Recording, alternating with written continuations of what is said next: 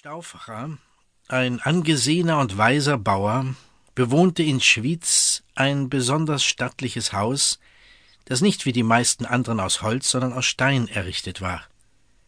Das war auch Gessler aufgefallen, einem der grausamsten Landvögte.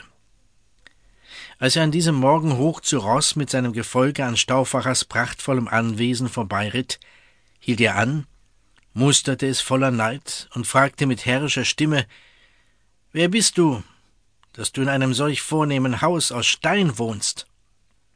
Ich bin der Stauffacher, mein Herr, antwortete der Landmann ehrerbietig. Für einen Bauern ist dies ein wahres Prunkhaus, rief der Vogt böse. Selbst Edelleute besitzen kein schöneres.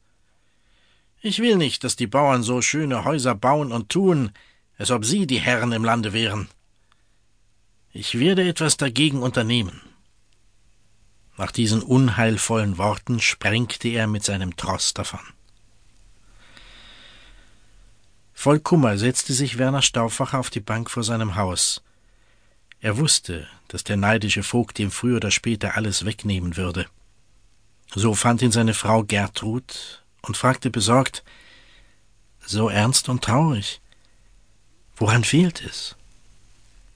Da erzählte er ihr, wie Gessler ihm gedroht hatte, Sie überlegte eine Weile still und meinte dann Der Landvogt beneidet dich, weil du als freier Mann glücklich auf deinem Land wohnst. Willst du warten, bis er dir alles wegnimmt? Der kluge Mann baut vor. Sie trat näher an ihn heran und fuhr fort Es ist nun an der Zeit, selbst zu handeln. Nicht nur hier in Schwyz leiden alle Bürger unter der Gewalt und Wüterei der Vögte, sondern auch in Uri und Unterwalden. Hast du dort keine Freunde, die sich mit dir zusammen wehren wollen? Ich kenne dort viele tapfere Männer, antwortete Stauffacher. Doch wenn wir uns auflehnen, bedeutet das Krieg. Und der Krieg ist ein furchtbarer Schrecken. Sieh vorwärts, Werner, ermunterte ihn Gertrud. Dem Mutigen hilft Gott. Stauffacher sprang auf und umarmte sie. Ich werde deinem Rat folgen und noch heute nach Altdorf fahren. Dort lebt ein Freund, Walter Fürst, der über diese Zeiten denkt wie ich. An ihn werde ich mich wenden. Stauffacher wollte sich gerade auf den Weg machen, als Till und Baumgarten eintrafen. Baumgarten erzählte Stauffacher von seinem Unglück, und tief erschüttert bot ihm dieser ohne Zögern ein Versteck an.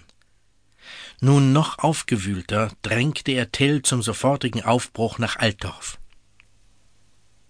Auf dem Weg dorthin berichtete Stauffacher von seinem Vorhaben, Freunde zusammenzuscharen, um sich gemeinsam gegen die gewalttätigen Vögte zu wehren. Tell jedoch war von diesem Plan nicht überzeugt und gab zu bedenken, in solchen Zeiten zählt ein jeder nur sicher auf sich selbst. Aber gemeinsam werden auch die Schwachen mächtig, wandte Stauffacher ein. Der Starke ist am mächtigsten allein, gab Tell zurück. Doch tut, was ihr für richtig haltet. Und wenn ihr mich braucht, ruft mich. Ich werde helfen. In Altdorf herrschte emsiges Treiben.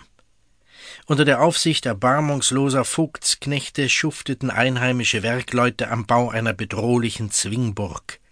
Solche Festungen ließen die machtgierigen Vögte im ganzen Land errichten, um die Bewohner einzuschüchtern. Kopfschüttelnd zeigte Stauffacher auf das